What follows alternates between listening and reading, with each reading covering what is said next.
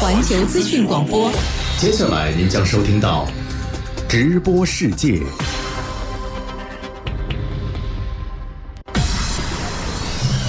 国际新闻实时报道，热点事件全面聚焦，环球资讯广播直播世界。俄乌就黑海港口外运农产品分别与土耳其和联合国签署协议，专家认为对缓解当前世界粮食市场动荡具有积极意义。日本原子能规制委员会正式批准核污染水排海计划，日本民众自发集会表示反对，中方表示严重关切和坚决反对。韩美决定恢复大规模联合军演，专家表示，美方出于自身战略目的，加剧半岛紧张局势，给地区安全稳定造成冲击。环球深观察今天关注美国国会暴乱事件听证会暂告一段落，美党争大戏却将持续上演。冠军梦想照进现实。环球资讯广播专访俄勒冈田径世锦赛男子跳远冠军王嘉男。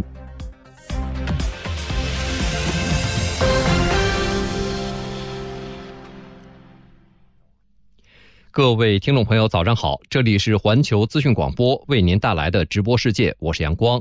我是朝玉，今天是二零二二年七月二十三号，星期六。先来快速了解一组要闻。七月二十二号，国家主席习近平致电拉尼尔·维克拉马辛哈，祝贺他当选斯里兰卡民主社会主义共和国总统。斯里兰卡总理及内阁部长二十二号在科伦坡宣誓就任，迪内什·古纳瓦德纳就任斯里兰卡新总理。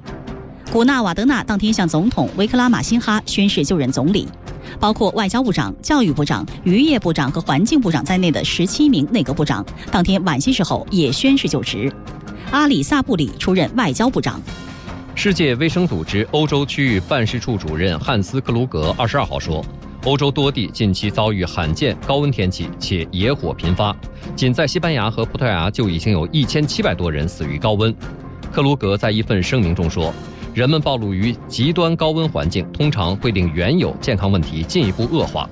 中暑和其他非正常发热症状可能导致死亡，老人和儿童面临的风险更高。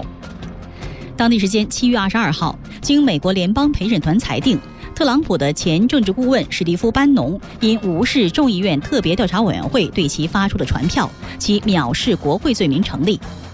班农于二零二一年十一月因藐视国会罪名受到起诉。起诉书写道：“班农拒绝按传票要求现身作证。”美国司法部称，班农所涉罪行有两项：一是拒绝就国会山骚乱调查出面作证；二是拒绝按传票要求提供文件。每项罪行对应的刑罚均为三十天至一年监禁和罚款。美国白宫总统医生凯文·奥康纳二十二号说，日前确诊感染新冠病毒的拜登总统症状有所改善。奥康纳在一份备忘录中说，拜登二十一号晚间低烧，服用退烧药后体温恢复正常，目前症状包括流鼻涕、疲劳及咳痰。拜登对治疗耐受性良好，将继续服用治疗新冠感染的抗病毒口服药奈玛特韦利托纳韦组合。马里军方公共关系和信息处二十二号说，首都巴马科附近一处军营当天遭袭，造成一名士兵死亡，另有六人受伤。马里军方在一份公报中说，当地时间五点左右，武装分子驾驶两辆装满炸药的汽车，袭击了距巴马科约十五公里的库利科罗地区卡蒂镇一处军营。马里武装部队击退武装分子，打死七名袭击者，另有八人被逮捕。马里军队方面有一人死亡，另有五名士兵和一名平民受伤。极端组织马西纳解放阵线制造了此次袭击事件。美国中西部艾奥瓦州。马科基塔市西北一州立公园，二十二号清晨发生一起枪击事件，造成包括嫌疑人在内四人死亡。奥瓦州刑事调查部门通报说，警方于当地时间六点二十三分左右接到报警，说该公园一露营地发生枪击事件。警察抵达现场后，发现发现三名死者，搜查后又发现一名男性死者，疑为嫌疑人开枪自杀。该公园已被关闭，调查工作正在进行。这里是环球资讯广播为您带来的直播世界接下来关注今天的焦点话题。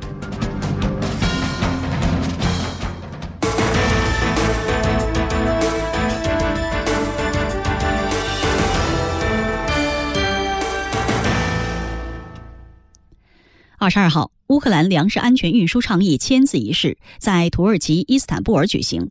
协议共两份，由土耳其国防部长阿卡尔及联合国秘书长古特雷斯分别与俄罗斯国防部长绍伊古、乌克兰基础设施部长库布拉科夫签署。下面我们来听总台驻土耳其记者严伟发回的报道。联合国秘书长古特雷斯和土耳其总统埃尔多安出席签字仪式，并分别讲话。古特雷斯表示，协议的签署带来了希望。他感谢俄乌双方克服障碍、搁置分歧，为协议的通过铺平了道路。他说：“它将为处于破产边缘的发展中国家和处于饥荒边缘的最脆弱的人民带来救济，这将有助于稳定全球粮食价格。而粮食价格在冲突之前就已经达到创纪录的水平，这对发展中国家来说是一个真正的噩梦。”古特雷斯呼吁各方让这份协议得到充分履行，并表示联合国将会继续参与，为协议的成功而努力。土耳其总统埃尔多安表示，乌克兰粮食安全运输倡议将在解决全球粮食危机方面发挥重要作用。土方很自豪能够在协议的签署中发挥重要作用。未来几天，一条从黑海通往世界许多国家的航运路线将被开通。各方在从船只出发到安全转运以及抵达目的港的所有过程都达成了共识。与此同时，相关各方将在伊斯坦布尔成立联合协调中心，监督协议的落实。他说，土耳其方面希望这份协议的签署能够成为一个重新燃起对和平希望的新的转折点。埃尔多安表示。我们今天在伊斯坦布尔与俄罗斯和乌克兰双方共同签署协议，将成为一个新的转折点，将重新燃起对和平的希望。根据协议，各方将协同从乌克兰包括奥德萨在内的三个港口出口粮食。俄罗斯、乌克兰、土耳其和联合国将在伊斯坦布尔成立联合协调中心，负责在黑海海域监测船只。任何一方不得袭击任何相关船只。如果有袭击事件发生，将由伊斯坦布尔联合协调中心处理。联合国官员称，目前协议有效期为一百二十天，但联合国期待此次倡议能够持续到俄乌冲突结束。乌克兰素有“欧洲粮仓”之称，是玉米和小麦出口大国。据报道，现有超过两千万吨乌克兰谷物滞留在奥德萨港，无法运出。乌克兰指责俄罗斯封锁港口，阻止乌克兰出口粮食；俄罗斯则否认干扰乌克兰出口，指责乌克兰在黑海水域布设大量水雷，危及航行安全。总台记者严伟，土耳其报道。就二十二号在土耳其伊斯坦布尔签署的乌克兰粮食安全运输倡议，俄外交部长拉夫罗夫当天表示。俄罗斯与联合国签署备忘录，再次证明了西方将国际市场粮食出口问题的责任归咎于俄罗斯的企图。详细情况，来听总台记者曹胜己的报道。二十二号，俄罗斯外长拉夫罗夫发表声明表示，俄罗斯与联合国签署的推进俄罗斯粮食和化肥出口的备忘录有效期为三年。拉夫罗夫表示，在俄罗斯代表团的努力下，得以保持协议的非政治性。俄罗斯会继续履行在该领域的职责。拉夫罗夫表示，令人感到欣慰的是。美国和欧盟方面没有再次阻挠协议。俄罗斯与联合国签署备忘录，再次证明了西方将国际市场粮食出口问题的责任归咎于俄罗斯的企图。俄罗斯方面感谢土耳其，感谢土耳其总统埃尔多安为达成协议所做出的贡献。乌克兰总统顾问米哈伊尔·波多利亚克警告称，俄罗斯就重新开放乌克兰粮食出口港口的协议进行的任何挑衅，都将受到基辅的军事回应。他指出，如有需要，对运输船的所有检查将由联合小组在土耳其水域进行。俄乌就乌克兰粮食对外运输达成协议的消息，让乌克兰农民倍感欣慰。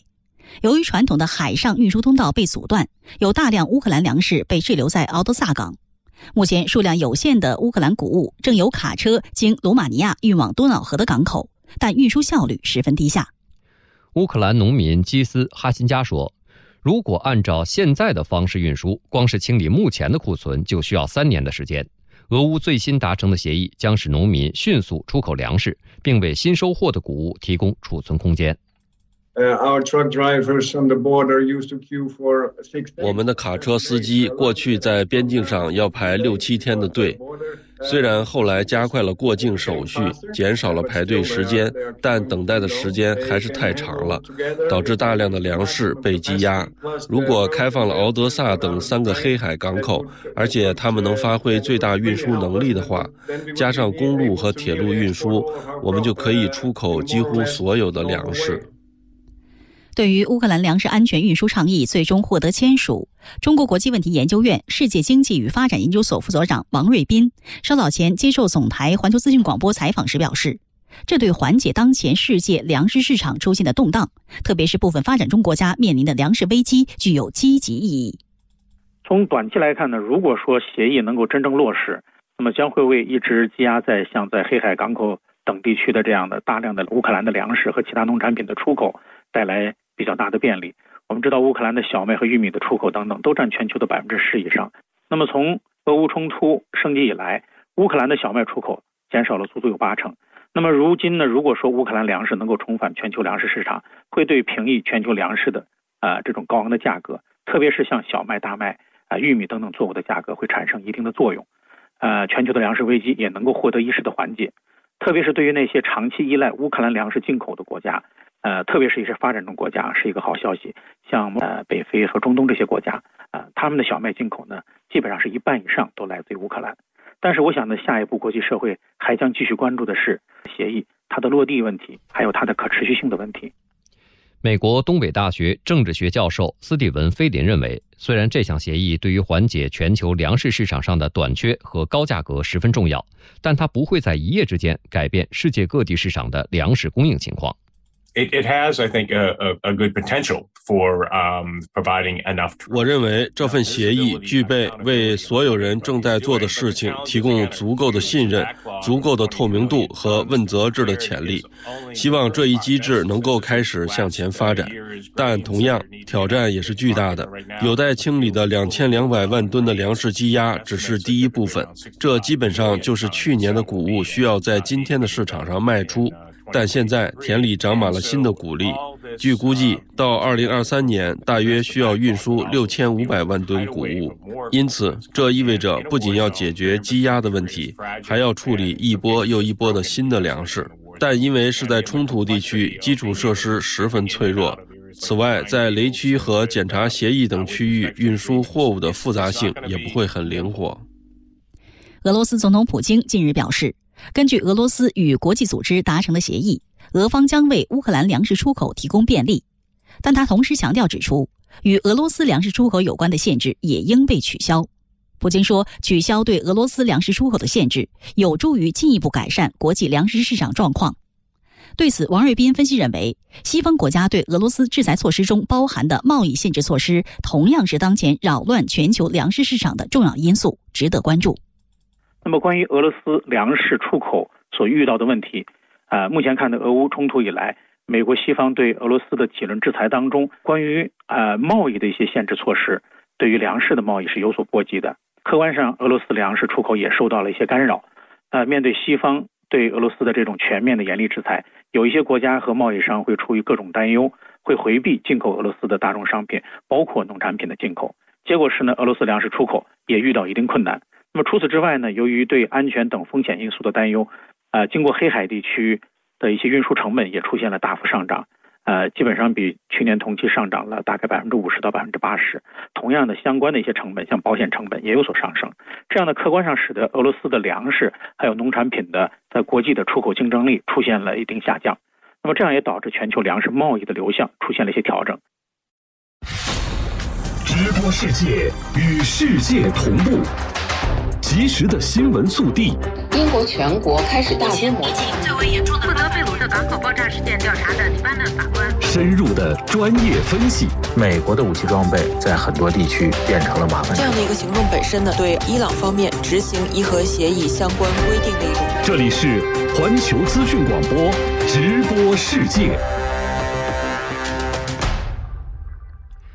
二十二号，法国国民议会通过一项旨在帮助低收入家庭应对通胀飙升的法案。来听总台驻法国记者马金锦的报道。当地时间七月二十一日至七月二十二日夜间，法国国民议会投票通过一项关于保护购买力的紧急措施的法案。投票结果显示，三百四十一票支持，一百一十六票反对，二十一票弃权。该项法案中的系列措施包括将公司可以支付给员工的免税奖金增加三倍至六千欧元，退休金和社会补助金提前上调百分之四。公职人员工资增加百分之三点五，发放一百欧元食品支票等。预计这些措施的成本总计将达到两百亿欧元。预计该法案随后将移交参议院审议，最快将在八月生效。您现在收听的是环球资讯广播。近日，波兰内政部宣布，波兰和白俄罗斯边境的围墙已基本建成。不过，有专家和动物保护人士指出，边境墙将阻止比亚沃维扎原始森林里濒危动物物种的迁徙，进而导致物种灭绝。请听总台驻波兰记者时光发回的报道。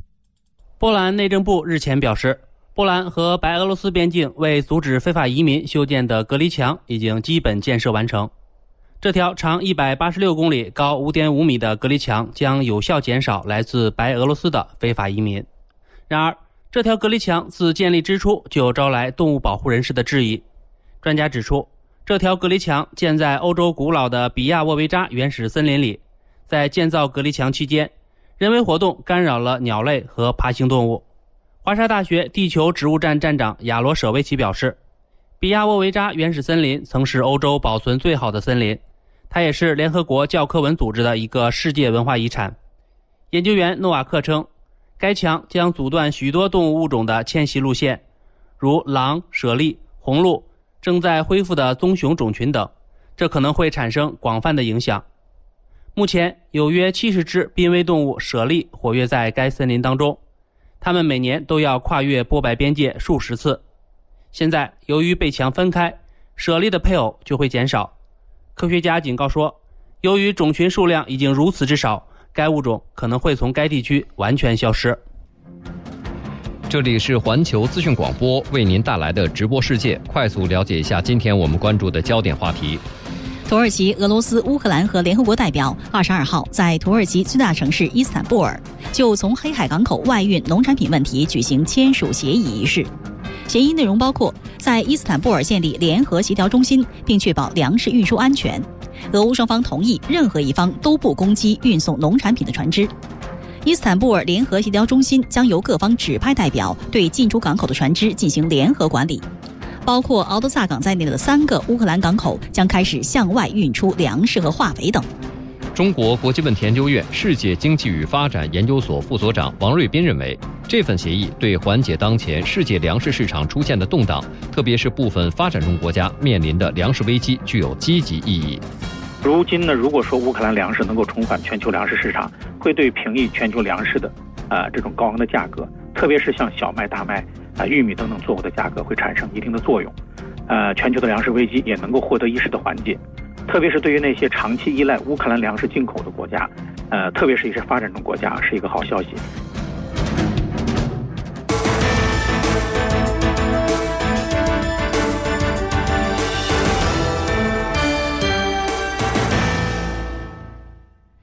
几天前，在俄勒冈世界田径锦标赛上，中国男子跳远选手王嘉男凭借八米三六的绝杀一跳，为中国田径队收获本届世锦赛的首枚金牌。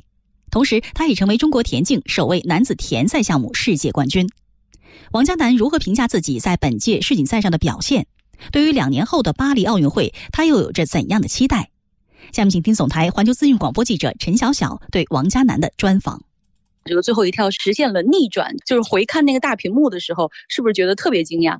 对，因为是特别高兴的。当时能够逆转的话，心情肯定是非常激动的。最主要还是因为我就是在比赛中比较专注吧。比赛的斗志和想赢这个愿望非常强烈，自己这个在细节上的把控和技术上的发挥也是比较好的。那怎么样总结自己的这一次世锦赛之旅呢？对我个人来讲，肯定是最大的肯定了，因为这是世锦赛单项的金牌，是仅次于奥运会的最高的一枚金牌了。对于中国田径来讲，也是一个肯定吧。这个前前后后投入了十年吧。到今年的世锦赛金牌，对未来跳远运动员一些年轻的运动员来讲，我觉得应该是能够为大家奠定信心的这么一枚奖牌。那你觉得这几年在训练上有什么样的改变呢？比如说助跑的技术啊、启动啊，还有空中的技术啊，我都在这两年都做了很多改变。东京奥运会我我没有进决赛，所以我也希望这次比赛能吸取东京的教训，然后不要再把东京的遗憾再留在游记。然后今年的东京之后的训练，我们的配合就非常好。结合我自己的一些缺点和一些不好的地方，做了一些改进。比如说起跳衔接的时候，速度的利用率和起跳角度的保持什么的，对这些东西也是有一些改进。但是我觉得更多的还是心态上的吧。嗯，那我们可以来说说这个兰迪教练哈，因为他也是帮苏炳添做了很大的这个改变。然后他对你的帮助有哪些呢？他对我的帮助太多了，因为我等于说我所有的比赛、跳远、训练风格都等于是他教给我的。美国人的技术特点就是后两步的一个老虎步，就是最后两步重心下降一点，然后然后快速扒地，最后做起跳。他来到中国之后，就把这个首先传授给我们，让我们去模仿，让我们去做这些。包括信心上，面对世界大赛，面对欧美选手，作为一名新时代青年，他也会跟我们讲，在赛场上也要拿出这种精气神来。通过本届田径世锦赛，我们中国代表团的表现，哈，怎么样看待中国田径这几年走出去请进来的这个策略？嗯，对，当然是有这个关系，因为你能走出去，你能多见世面，能多参加比赛，这样你才能提高自信，才能开阔眼界。请进来也是，当然能够请到国外更优秀的教练，或体能教练，或包括技术教练，然后结合中国的教练的特点去训练。这样的话，我觉得效果是肯定是事半功倍。我觉得我们这波运动员是处在一个非常好的时代，然后有非常好的机会，对吧？对我们这一代和下一代来讲，我相信通过这么好的政策走出去请进来，中国田径应该会会更好，会更优秀的。所以说是中国田径是确实是越来越好的。接下来的这个目标和计划，因为大家肯定会想到这个巴黎奥运会，在这个奥运周期的话，对你的期待呀、要求啊，肯定会更多了，对不对？对，肯定是对我的要求和目标会更高一点。但是我要是我要贴合实际的去计划、去备战。所以说，我的目标和计划就是在未来两年能够稳步的提升，然后能脚踏实地，一步一步的走，保持到这个水平，然后再往上去，去慢慢的去走，因为时间还早嘛。你的宝宝是不是快出生了？是吧？嗯，是的。嗯，那你觉得这块金牌是最好的礼物吗？嗯，是，我觉得相互的吧。在我看来，我觉得是他给我最好的礼物。要挣奶粉钱呀，而且知道有他了之后，我的这个训练的动力就确实是更加强烈了。我因为你不是说做梦梦见过三次参加世锦赛的决赛吗？这次就真的美梦成真了。对我做梦是梦到过呃夺得这个世锦赛金牌，对，但暂时还没梦到过奥运会金牌。就朝这个方向努力是吧？对对，我还是肯定，当然是会去奔着更高的目标去努力的。来关注更多体育方面的新闻。北京时间二十三号凌晨，二零二二年女足欧洲杯四分之一决赛展开一场较量，瑞典队一比零小胜比利时队晋级四强。在半决赛中，瑞典队将和东道主英格兰队争夺一个决赛席位。中国篮球协会二十二号消息，首届中国篮球名人堂举荐活动第一阶段提名工作自本月十八号以来已全面开启。名人堂举荐活动包括提名、推举和终审三个阶段。提名阶段将产生三十位被举荐人，在经过推举和终审环节，最终举荐十位入堂成员。国际棋联总干事、特级大师苏托夫斯基日前在社交媒体对关于二零二三年国际象棋世界冠军赛的诸多问题进行了明确答复。比赛预计将在二零二三年四月至五月进行，对阵双方是中国棋手丁立人与俄罗斯棋手涅波姆尼亚奇。二零二二年全国国际式摔跤锦标赛二十二号在温州奥体中心体育馆拉开帷幕。这是巴黎奥运周期开启以来，在有序恢复全国性体育赛事背景下，摔跤项目在国内举办的重要赛事。本次比赛共有五十八支代表队，一千余位运动员参加。赛事将持续到七月三十号结束。比赛分男子自由式、女子自由式和男子古典式三个胶种，每个胶种按体重各设十个级别。北京时间六点五十四分，这里是环球资讯广播为您带来的直播世界。稍后七点的节目当中，您还将收听到日本原子能规制委员会正式批准核污染水排海计划，日本民众自发集会表示反对，中方表示严重关切和坚决反对。韩美决定恢复大规模联合军演，专家表示，美方出于自身战略目的，加剧半岛紧张局势，给地区安全稳定造成冲击。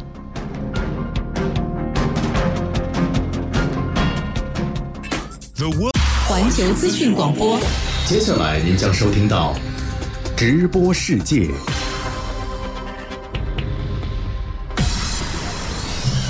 国际新闻实时报道，热点事件全面聚焦。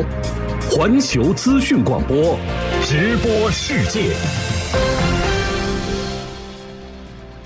各位听众朋友，早上好！这里是环球资讯广播为您带来的直播世界，我是阳光，我是朝玉。今天是二零二二年七月二十三号，星期六。在上个时段里，我们带您关注了俄乌就黑海港口外运农产品分别与土耳其和联合国签署协议。专家认为，对缓解当前世界粮食市场动荡具有积极意义。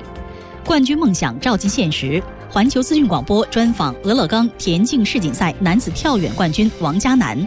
接下来，您还将会收听到。日本原子能规制委员会正式批准核污染水排海计划，日本民众自发集会表示反对，中方表示严重关切和坚决反对。韩美决定恢复大规模联合军演，专家表示，美方出于自身战略目的，加剧半岛紧张局势，给地区安全稳定造成冲击。环球深观察今天关注，美国国会暴乱事件听证会暂告一段落，美党争大戏却将持续上演。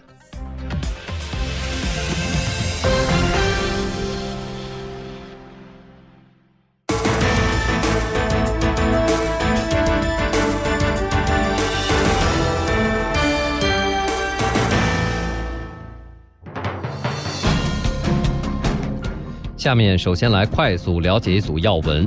七月二十二号，国家主席习近平致电拉尼尔·维克拉马辛哈，祝贺他当选斯里兰卡民主社会主义共和国总统。斯里兰卡总理及内阁部长二十二号在科伦坡宣誓就任，迪内什·古纳瓦德纳就任斯里兰卡新总理。古纳瓦德纳当天向总统维克拉马辛哈宣誓就任总理。包括外交部长、教育部长、渔业部长和环境部长在内的十七名内阁部长，当天晚些时候也宣誓就职。阿里萨布里出任外交部长。世界卫生组织欧洲区域办事处主任汉斯·克鲁格二十二号说，欧洲多地遭遇罕见高温天气，且野火频发。仅在西班牙和葡萄牙就已经有一千七百多人死于高温。克鲁格在一份声明中说。人们暴露于极端高温环境，通常会令原有健康问题进一步恶化，中暑和其他非正常发热症状可能导致死亡，老人和儿童面临风险更高。土耳其、俄罗斯、乌克兰和联合国代表二十二号在土耳其最大城市伊斯坦布尔就从黑海港口外运农产品问题举行签署协议仪式。乌克兰基础设施部部长库布拉科夫、俄罗斯国防部长绍伊古分别与联合国和土耳其方面签署了相关文件。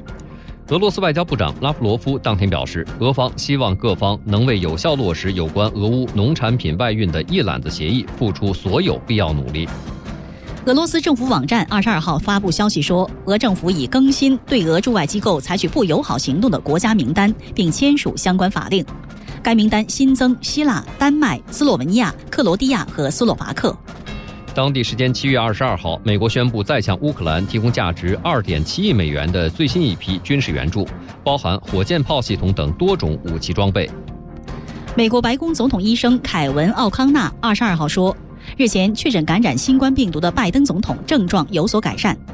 奥康纳在一份备忘录中说，拜登二十一号晚间低烧，服用退烧药后体温恢复正常，目前症状包括流鼻涕、疲劳及咳痰。拜登对治疗耐受性良好，将继续服用治疗新冠感染的抗病毒口服药物奈玛特韦利托纳韦组合。美国中西部艾奥瓦州马科基塔市西北一州立公园二十二号清晨发生一起枪击事件，造成包括嫌疑人在内四人死亡。艾奥瓦州刑事调查部门通报说，警方于当地时间六点二十三分左右接到报警说，该公园一露营地发生枪击事件。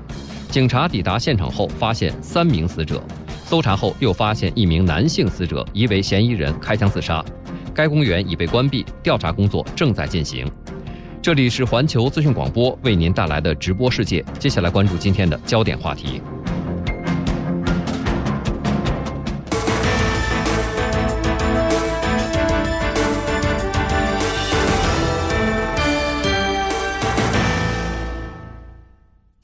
日本核监管机构原子能规制委员会二十二号召开会议，正式认可了东京电力公司福岛第一核电站的核污染水排海计划。按此计划，如果再获得地方政府同意，东京电力公司将于明年春天开始排放核污染水。日本原子能规制委员会五月对排放计划的审查书草案进行了确认，称内容没有问题。之后进入公开征集意见环节。公开征集到的一千二百多份意见中，有六百七十份是技术层面的意见，包括对核污染水浓度测定和设备抗震方面的担心等。日本原子能规制委员会二十二号对征集到的意见进行了讨论，认为东京电力公司的应对妥当，对其核污染水排放计划予以认可。去年四月，日本政府召开有关内阁会议，正式决定将福岛第一核电站约一百三十万吨核污染水经过过滤并稀释之后排入大海。但是，海洋是地球生命的摇篮，把百万吨的核污染水排到海里，会给海洋乃至人类带来什么样的危害呢？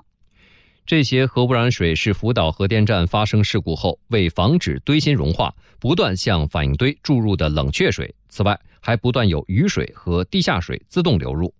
为了安抚国际社会，日方极力宣扬排放的所谓安全性。日本政府和东京电力公司称，使用名为多核素去除设备的过滤设备可以过滤掉六十二种放射性物质，而氚则难以从水中清除。公开资料显示，如果人类持续暴露在氚辐射下，可能会导致细胞死亡和 DNA 损伤。况且，多核素去除设备的实际效果并不像宣称的那么理想。截至二零二零年三月，经过这种设备处理过的核污染水中，约百分之七十超过排放标准。日本核电站废水氚排放的国家标准是每升水中氚活度为六万贝克勒尔。虽然东电公司表示会将废水里氚的浓度稀释到这一标准的四十分之一以下。但不少科学家与环保组织都表示，此前并无先例，而核废水的巨大体量和现有技术的局限，决定了目前无法预知排放的废水将给海洋环境和人类安全造成什么样的潜在伤害。联合国有毒物质和人权问题特别报告员马克思·奥雷利亚纳指出，Japan argues that the waters will be treated. 日本说，核污染水将会进行处理，辐射物将会被控制在可接受的国际标准之内。但是，处理的过程，也就是高级液体处理系统，存在技术限制，所以无法保证一切能够成功。核污染水一旦排放入海，不仅会污染福岛附近海域，也会影响到邻国海域，甚至对全球海洋生态环境造成不良影响。德国海洋科学研究机构指出，福岛沿岸拥有世界上最强的洋流。从排放之日起五十七天内，放射性物质就会扩散到太平洋的大半区域。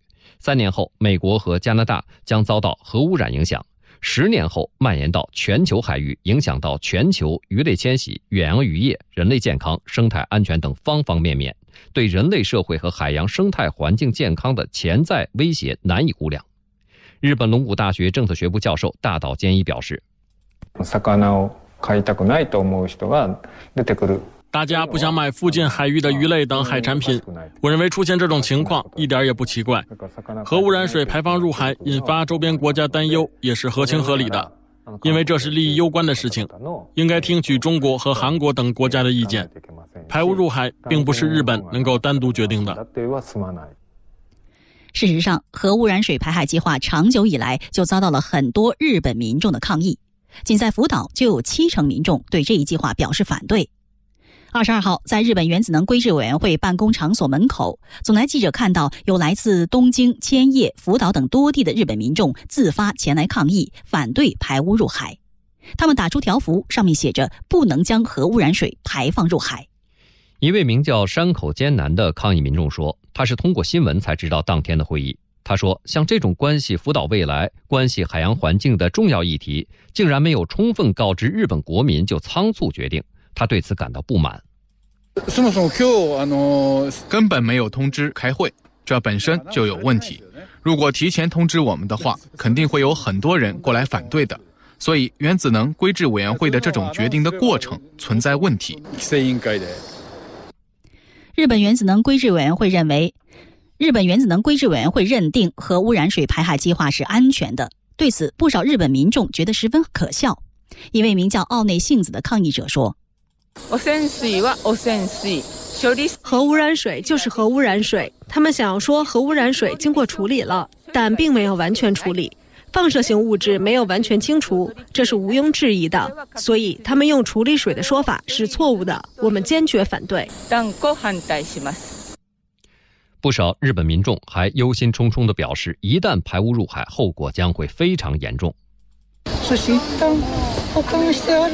核污染水已经保管了这么多年，却要排放入海，一旦扩散是无法回收的，绝不能做这种愚蠢的事情。因为无论怎样，都会一直对海洋持续造成污染，所以我们坚决反对核污染水排放入海，不能再污染海洋、污染地球了。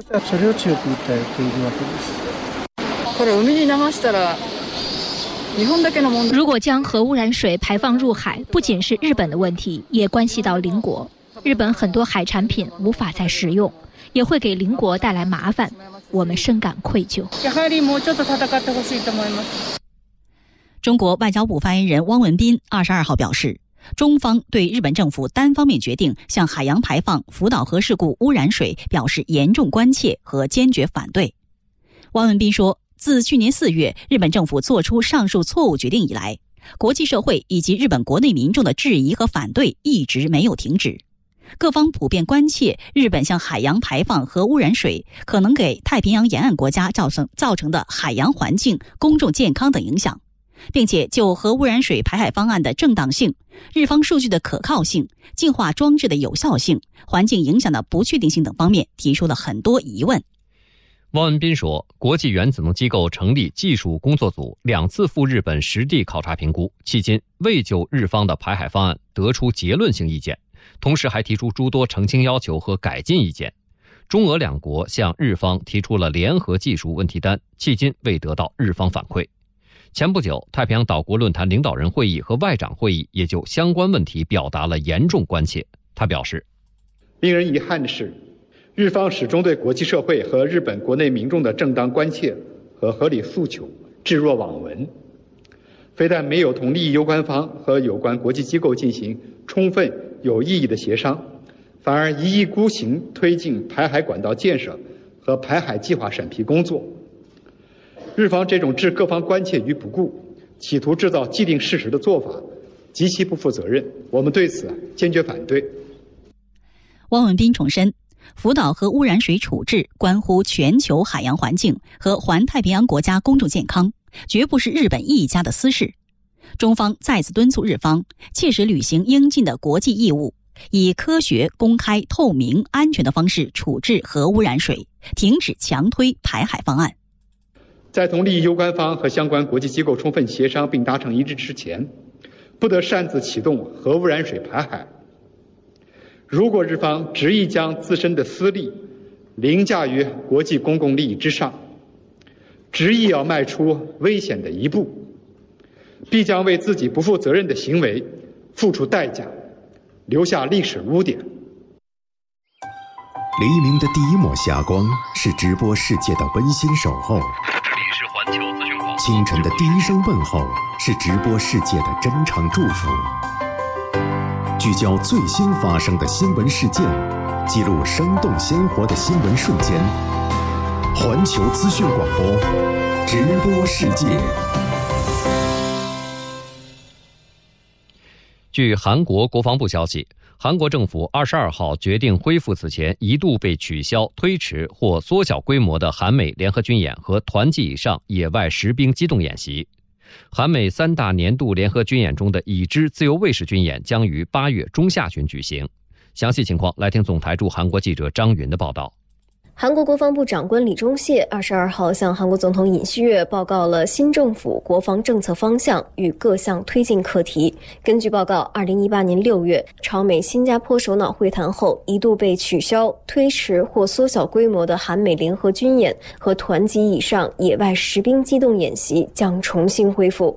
据此，此前韩美三大年度联合军演中的已知自由卫士军演将于八月中下旬举行。虽然军演名称尚未。未最终确定，但演习内容依然保持不变，为防御性指挥所演习，同时还将进行野外机动演习。二零一八年，韩国前总统文在寅执政期间，废除了韩美例行的年度三大联合演习，并大幅缩小了演习规模。在韩美战时作战指挥权移交问题上，李忠燮指出，韩方不会制定移交时间表，将继续保持有条件的移交战权的原则。此外，为改善韩军官兵的生活条件，韩军将推广二到四人间的军营宿舍，并重申到二零二五年将士兵工资上调到二百万韩元，约合人民币一万元左右。辽宁大学美国与东亚研究院院长吕超稍早前接受环球资讯广播采访时表示，韩美军演的扩大是美国在背后推动的结果。美国基于自身利益最大化，在朝鲜半岛不断营造紧张气氛。过去，呃，美韩军演长期以来集中在电脑推演这样一个方式，现在呢，不但不断的扩大，而且呢，还有可能引进更加的重型武器，包括。航母参加军演，这样的话不断的升温半岛局势。表面来看是拜登政府执政以后采取了对朝鲜更加严厉的一个政策，韩国呢也是尹锡悦政府更加对朝鲜严厉一个政策。实际上并非是这么简单的事，实际上是美国通过不断的插手朝鲜半岛问题。使朝鲜半岛紧张局面不断升温，从而呢，美国在这里边获得最大的利益。比如说，他制裁朝鲜，阻止朝鲜获得外汇，甚至阻止朝鲜获得外界的粮食和生活用品的援助，从而造成朝鲜的人道主义危机和社会混乱。吕超指出，除了在朝鲜半岛制造紧张局势，美国在亚太地区拉帮结派、挑动对立的做法，同样对地区安全稳定造成严重的负面冲击和影响。目前，美国增加亚太军事存在这样一个方式呢，除了加强朝鲜半岛的紧张局势，还不断的在南海、台海制造事端，呃，使整个的亚太地区的局势呢。呃，变得紧张，还利用日本、韩国出头，还有就是利用美日印澳四国机制，想借机引入北约机制，进入亚太干涉亚太事务。所以从这样的角度上来看呢，美国发动各种呃挑衅，呃，它的战略目标呢，呃，应该很清楚，就是使美国在亚太地区的这种控制力。和经济攫取这些方面呢，取得更大的利益。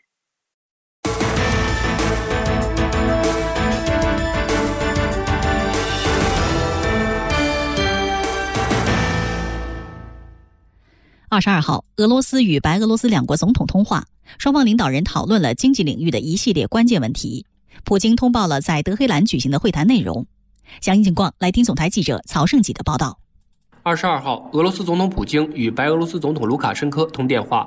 根据白俄罗斯政府公布的消息，双方领导人讨论了经济领域的一系列关键问题，其中包括进口替代的具体项目。另外，俄罗斯总统普京向白俄罗斯总统卢卡申科通报了在德黑兰举行的会谈内容。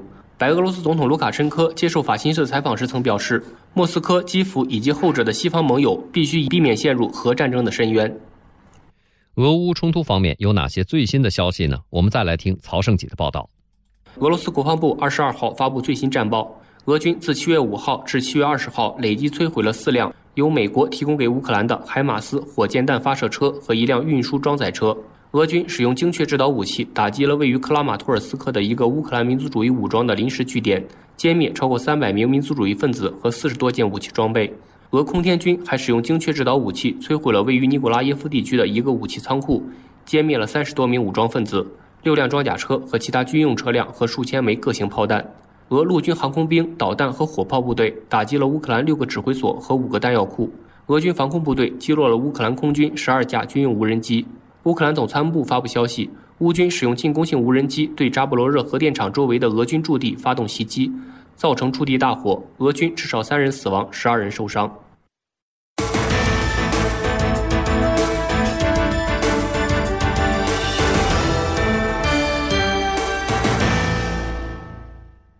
二十二号，马里军方称，该国首都巴马科市郊的卡蒂军营当天清晨遭极端武装分子袭击，七名袭击者被击毙，一名军人丧生，局势已得到控制。来听总台记者王新俊的报道。马里军方二十二号发表的一份公报称，当天清晨五点左右，首都巴马科市郊的卡蒂军营遭武装人员袭击，两辆装满炸药的汽车在营地爆炸，七名袭击者被武装部队击毙，另有八人被逮捕。军方有一人在交火中死亡，另有五名士兵和一名平民受伤。公报称，是极端组织马蒂纳解放阵线制造了此次卡蒂军营的袭击事件。在对卡蒂军营发动袭击的一天前，极端组织武装分子就发动了一系列有组织的袭击。在其中的一起事件中，极端分子袭击了位于巴马科以北六十公里的一个警察基地，两名马里军人被打死。中国驻马里使馆二十二号上午发布关于当前巴马科及周边地区局势的紧急提醒称，当天清晨的交火事件发生后，前往卡蒂军营和机场等道路被军警封锁，请巴马科及周边地区中国企业和公民进一步提高警惕，非必要不外出。尤其避免前往事发地及周边地区。如遇紧急情况，请在确保自身安全情况下报警，并联系使馆寻求协助。二零二零年八月，卡蒂军营曾发生军人哗变，时任马里总统凯塔辞职，由军人成立的全国人民救赎委员会随后组建了过渡政府。自二零一二年以来，与基地组织和伊斯兰国有关的极端组织开始在马里北部发动武装叛乱。近年来，武装袭击在该国中部和南部也有增多的趋势，并蔓延到邻国布基纳法索和尼日尔。来关注其他方面，经过长期的保密，以色列国防军近日首次公开了长期以来使用武装无人机打击敌对目标的行动。以色列国防军部署的武装和非武装无人机数量在过去的十年内急剧增加，无人机中队承担了以色列空军所有飞行时间的约百分之八十。以色列军方对运用武装无人机执行打击行动，长期以来讳莫如深。那这是什么样的原因呢？我们来听环球资讯广播军事评论员魏东旭的分析。对于武装型无人机，它的这种使用情况，呃，以色列军方以往都是秘而不宣的。啊，比如说，在他此前的这种对外的军事行动的过程当中，他也会提到使用了大量的无人机针对目标的区域进行侦查，针对一些这种对方武装人员的藏匿地点，呃，进行这样的一个确认啊，然后呢，进行情报支持、引导火力打击等等等等。除此之外呢，在国际防务展上，以色列也会更多的展示它的中型的侦察无人机，包括这种长航时大型化的这种无人机。但是对于武装型的这个无人机，以色列公布的这个信息是少之又少。为什么要针对武装型无人机的这种使用情况进行严格的保密呢？就是因为以色列的无人机不仅会越界啊去进行这种空中的侦察活动，往往呢也会执行所谓的这种斩首行动啊，就是使用一些中型无人机，包括一些大型无人机，直接携带以色列呃生产的一些这种小型导弹，包括精确制导弹药。那么它会飞到相关的区域内，直接。确认目标，然后直接攻击目标。那么这种行为啊，显然是违法的。那么针对呃周边的国家和区域，可以说呢是一种呃直接的这种空中的入侵行动。那么正是由于它的这种行动啊是有这种违法的这样的一个属性，所以往往这种无人机的这种猎杀的这样的一个行动，或者是这种空中的斩首行动，它都是秘而不宣的。甚至对于这种武装型的无人机，它也不愿意公布太多的信息。呃，那么他认为一旦这个说的太多了，可能会在周边的国家当中引发更多的反对以色列的情绪，包括呢有一些欧洲国家的呃这个政界的人士，甚至也会对以色列的这种行为呃去进行批评啊，所以他做的可能会比较多，但是呢说的少之又少。那么以色列现在公布相关情况，又是出于什么考虑呢？我们继续来听魏东旭的解读。现在以色列对外公开表示，在一些军事行动的过程当中，大量的使用了武装型的无人机。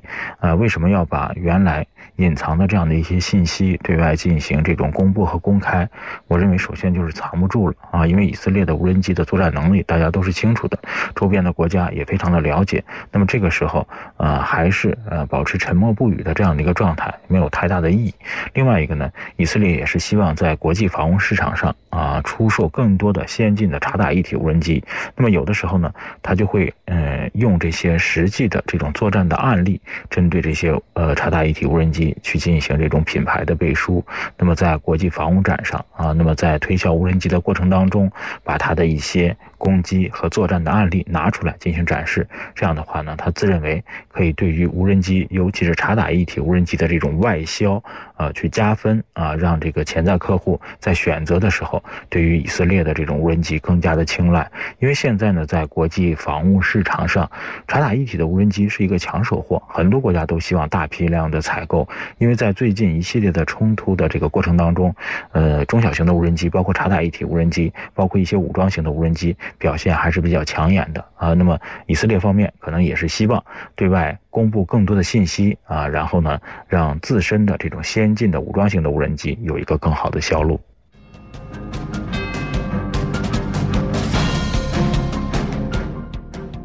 关注。您现在收听的是环球资讯广播。从耳边到指尖，时刻刷新资讯世界。环球资讯。北京时间七点三十分，这里是环球资讯广播为您带来的直播世界。下面我们来关注一下气象信息。马上来连线中国气象局天气点评师李倩。早上好，李倩。早上好，朝玉，听众朋友们，大家好。嗯，最近南方一些地方出现了持续的高温天气，而今天又是大暑节气了。那接下来高温还会持续吗？接下来南方的高温不仅持续，而且还会不断发展。那通常大暑节气正是一年当中上蒸下煮的暑热达到顶点的时节，今年也同样如此。今后三天高温重点影响区域还是在浙江、江西、福建等地，最高气温可达三十七到三十九度，局地四十度以上。那今天中央气象台继续发布高温黄色预警，三十五度以上的高温范围将会大面积覆盖安徽南部、江苏南部、上海、湖南、江西、浙江、福建、贵州东部、广西、广东等地。其中，上海大部、江西、浙江、福建、广东中北部、湖南东部等地的最高气温可达三十七。到三十九度，浙江中南部、福建中部可达四十度以上。城市当中，福州尤其是酷热难耐。自七月七号以来，福州连续十六天天天高温。那过去的小暑节气期间，高温全晴。昨天福州最高气温甚至达到了四十一度，那不仅是今年首次，更是近十九年来的首次。那今后七天，福州的最高气温不是三十九度，就是四十度，气温是居高不下。和上一轮高温过程相比，那本轮南方的高温强度将更强，持续时间也更长。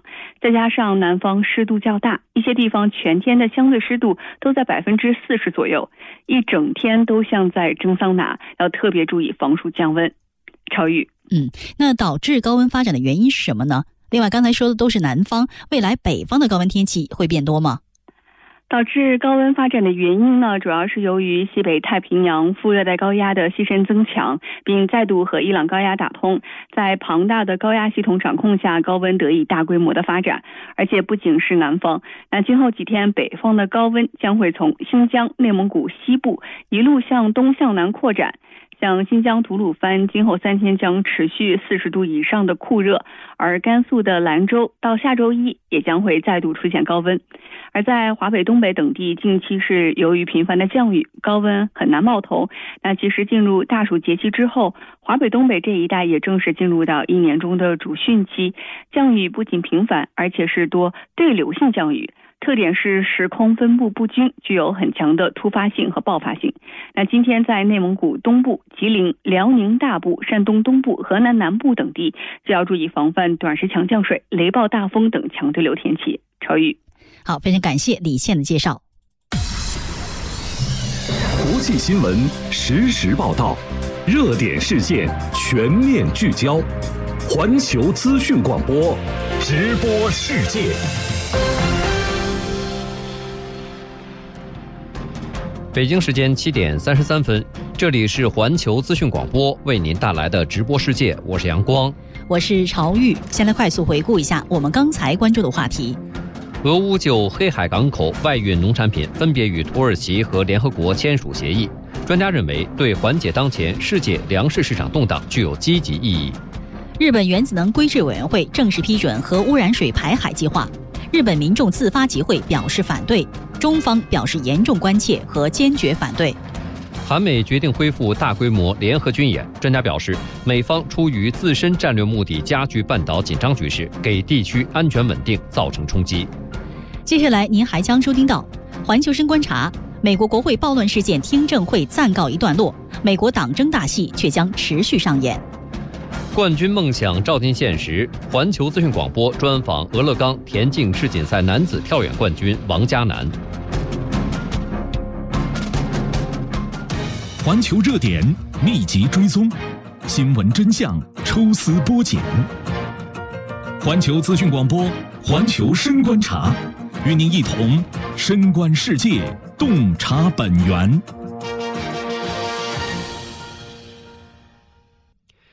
当地时间二十一号晚，负责调查美国国会暴乱事件的众议院特别委员会举行了第八次，也是现阶段最后一次电视直播听证会。这场持续了约三个小时的听证会，重点关注了暴乱发生期间及之后时任总统特朗普的反应。民主党人力图借机证实特朗普与国会暴乱事件存在直接联系，以打击共和党，提振自身在中期选举中的选情。这自然招致了共和党的强力反击。本应还原真相、弥合社会分歧的调查，再次沦为美国党争戏码，进一步撕裂了美国社会。无怪乎英国《金融时报》日前刊文说，如今美国政治不确定性加大，社会分裂加深，民众对政府信任程度处于历史最低水平。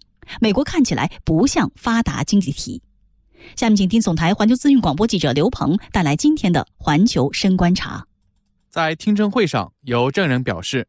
在暴乱事件发生的一百八十七分钟里，时任总统特朗普没有采取任何行动驱散他的支持者。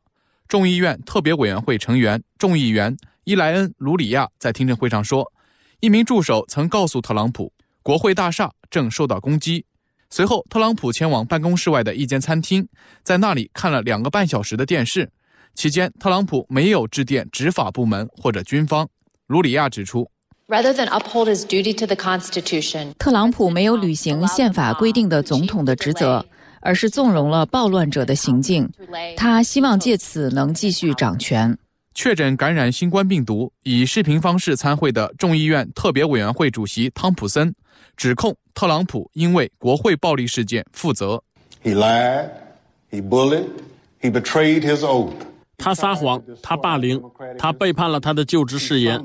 他试图摧毁我们的民主制度。他召集了一群暴徒到华盛顿。去年一月六号，他明知聚集的暴徒全副武装，并且满怀怒火，却让暴徒前往国会大厦，并命令他们展开行动。一年前的一月六号，数千名特朗普的支持者闯入美国国会大厦，试图以暴力手段改变大选结果，最终导致五人死亡，一百四十多名警察受伤，七百多人被捕。美联社形容这场暴乱是美国国会自1814年遭英国人火烧以来所受到的最暴力的冲击。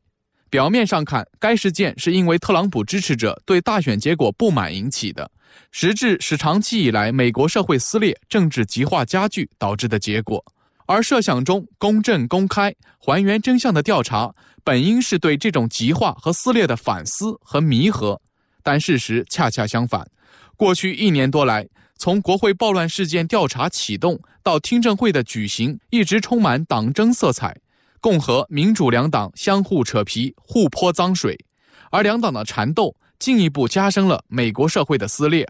负责调查的特别委员会成员均由民主党人众议长佩洛西任命，其中仅有两名共和党人，且他们都公开反对特朗普。这样一边倒的成员构成招来了共和党人的强烈抨击。众议院共和党领袖凯文·麦凯西说。Committee on January 6th is unlike any other committee. 这个委员会的人员构成在美国历史上绝无仅有。事实上，这是美国历史上政治性最强、合法性最低的委员会。这永久重创了众议院，撕裂了整个美国。调查开启后，遭到共和党方面抵制，若干重要证人受特朗普指使拒绝或中断配合调查，使得调查进程频频受阻。系列听证会开始后。民主党提供的证据聚焦于时任总统特朗普在国会暴乱中扮演的角色，力图证明他为保住总统宝座，鼓动支持者发起一场未遂政变。特朗普及共和党方面则反击称，这是民主党制造的政治烟雾，旨在中期选举来临前打击对手，为己谋利。而在这场党争大戏中，美国媒体也是选边站队。美国《纽约时报》《华盛顿邮报》。等自由派媒体都在各自网站的显著位置，用明显不利于特朗普的标题，第一时间报道了第八次听证会。而保守派媒体福克斯新闻网则自始至终拒绝直播听证会，并对听证会进行猛烈抨击。美国的政客们最新党争，忙着打嘴仗，却对国内通胀高企、新冠疫情防控不力、枪击案频发等民生问题束手无策，甚至视而不见。苦不堪言的民众抱怨说：“Times are really tough right now with the gas prices going up。汽油价格持续攀升，如今的日子真的很艰难，一切都在涨价。新冠疫情后，食品价格上涨百分之二十，所以每个人的日子都很难。” I think inflation is really going to hurt the economy going forward. 我认为通胀真的会很严重的损害经济。目前来看，通胀似乎并不会停止。美国一项民意调查显示。高达百分之八十八的美国人认为美国正朝着错误的方向发展，仅有百分之十的人认为美国在朝着正确的方向发展。这是该机构开展相关民意调查以来的最低水平。中国人民大学国家发展与战略研究院研究员刁大明就此指出，美国政治极化和社会撕裂的顽疾久治不愈，民众是最大受害者。可以肯定的是呢，随着今年这个中期选举这个大幕拉开哈，美国各个层面上这种分裂啊、极化啊，那必然是会进一步加剧。那这个过程当中呢，两党或者他们背后的一些特殊利益呢，可能会从这种撕裂当中呢获益，甚至胜选啊，总会有一方胜利。这个受受损失的或失败的呢一方呢，肯定是美国的这个普通民众这种切身利益。那这个呢，大概就是美国政治衰败的一个典型的体现了。众议院特别委员会主席汤普森二十一号表示。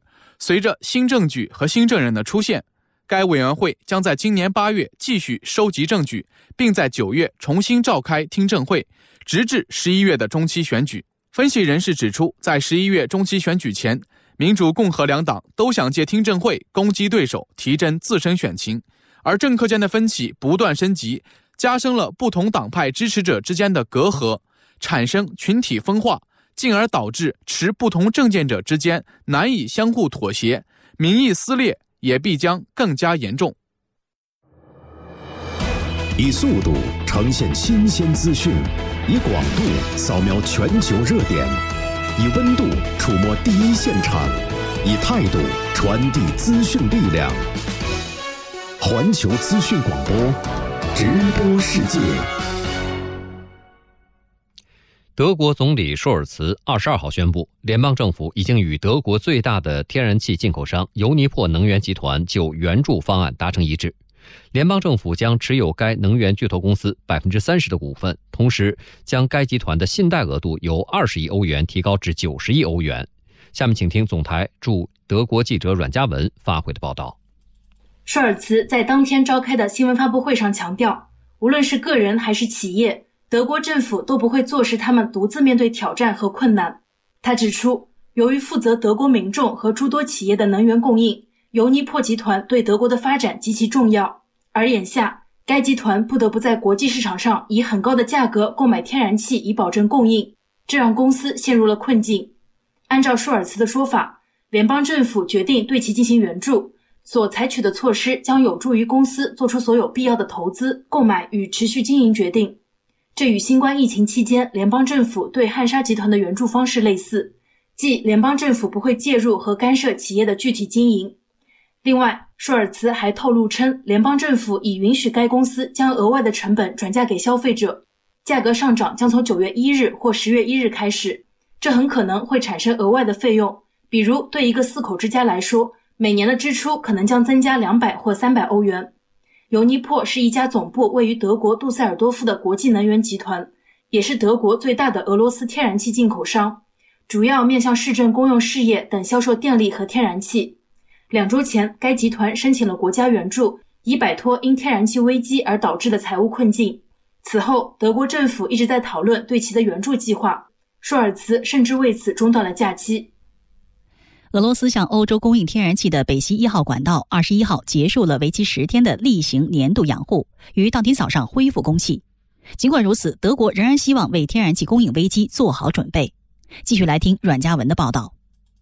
北溪一号管道二十一号结束年度常规维护工作，恢复向欧洲供应天然气。根据其运营公司的数据，该管道自结束维护以来，平均每小时输送量约为二十九点三兆瓦时，约为最大输送量的百分之四十。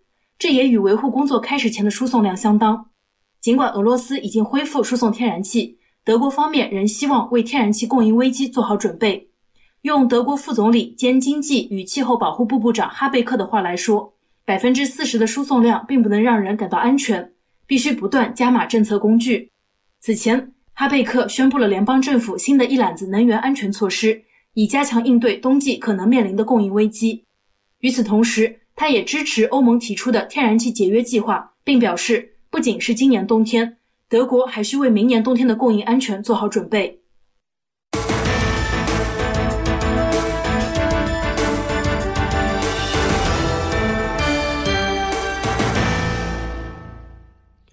据南非独立传媒网站二十二号报道，当地时间二十一号，南非储备银行的货币政策委员会自二零二一年十一月以来，连续第五次提高基准利率，此次提高七十五个基点至百分之五点五，以遏制通胀和兰特贬值，并暗示明年将会加快加息步伐。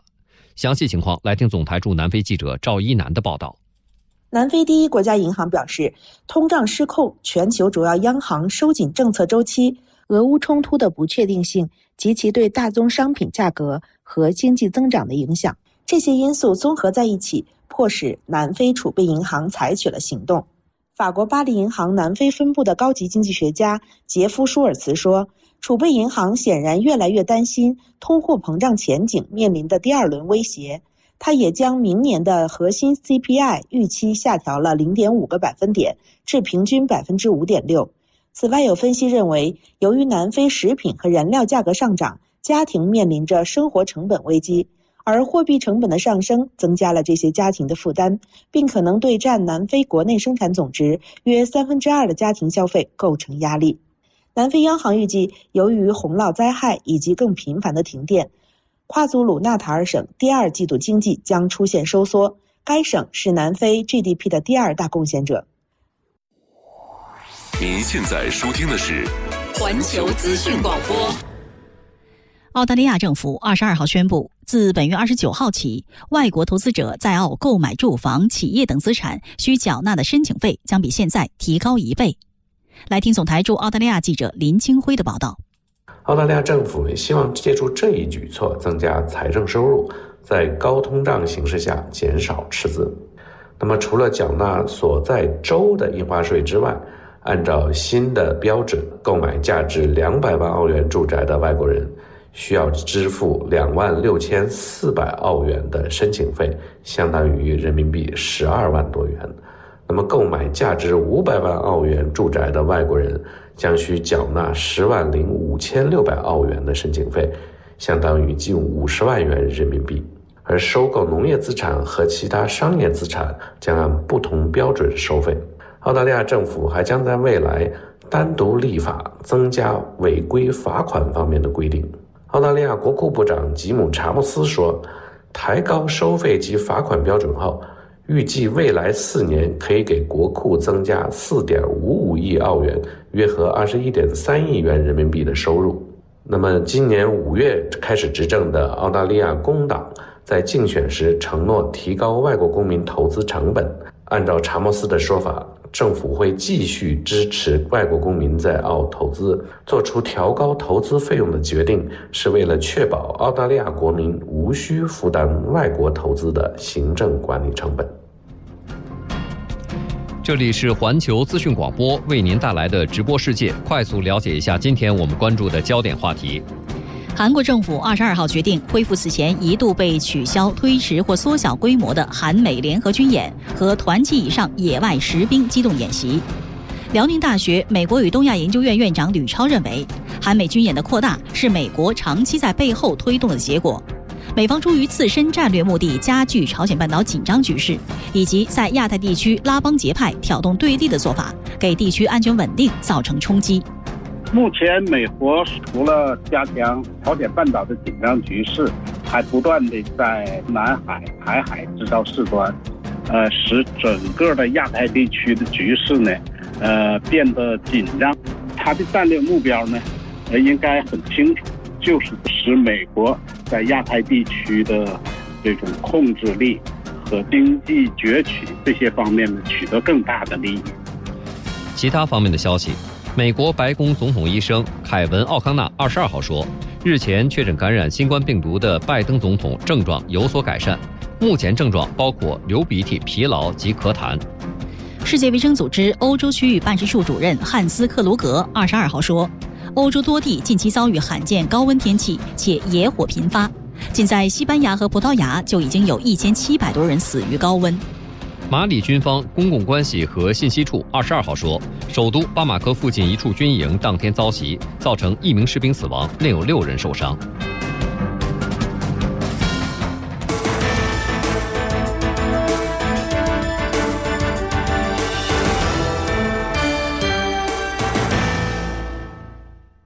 好，接下来我们请环球资讯广播特约体育观察员王叶峰带来昨夜今晨最新体坛资讯的梳理与点评。体坛观察，各位早上好。首先呢，我们来关注一下田径世锦赛的相关情况。在昨天进行的男子三级跳远预赛比赛当中呢，中国选手朱亚明第一跳便超过及格线，以十七米零八的成绩顺利晋级到了决赛。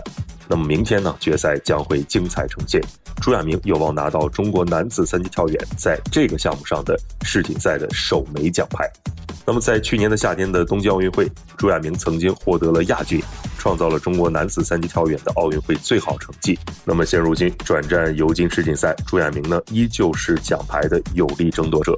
那么，在昨天进行的田径世锦赛女子三十五公里竞走决赛当中呢，中国选手钱阳师姐以两分四十秒三七的成绩夺得了一枚宝贵的铜牌，那么也刷新了个人的最好成绩。这枚奖牌呢，也是她在本届世锦赛当中获得的第二枚奖牌。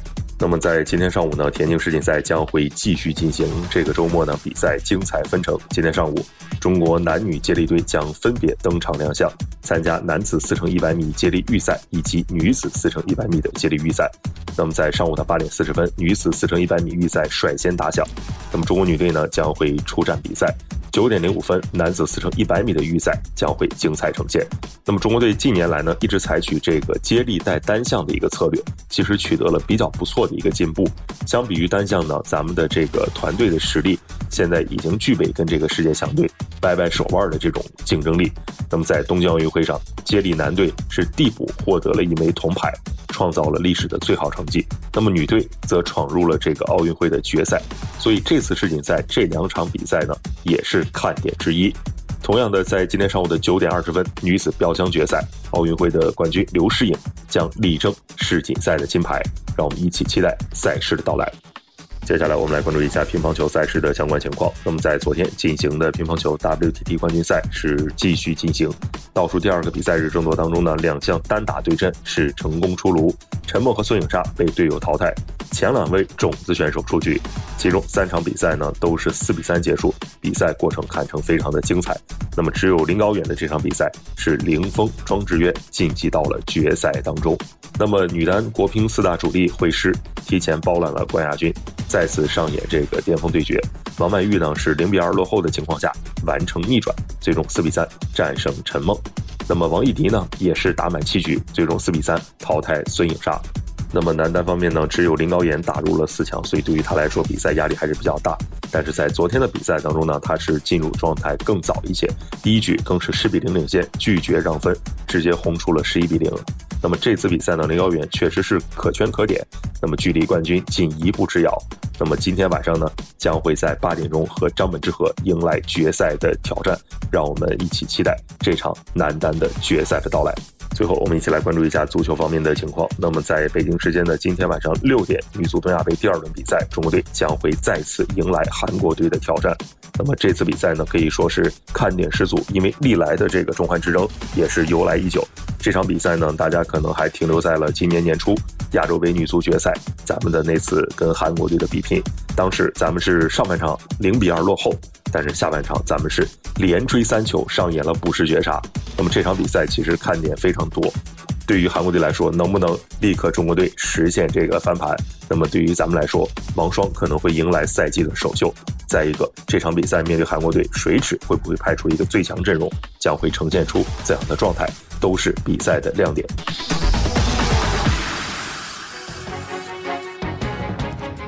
北京时间七点五十四分，以上就是今天直播世界的全部内容。主播朝玉阳光，代表监制李鹏，主编刘允、王全文，导播晶晶以及编辑组的全体成员，感谢您的收听。稍后八点的早间第一资讯节目，主播石宁海家军将带您关注更多新闻。同时，也欢迎您下载央视新闻客户端、云听客户端，或关注红色标志的“环球资讯家”微信公众号，了解更多资讯。在环球资讯微博上，我们也期待您的留言互动。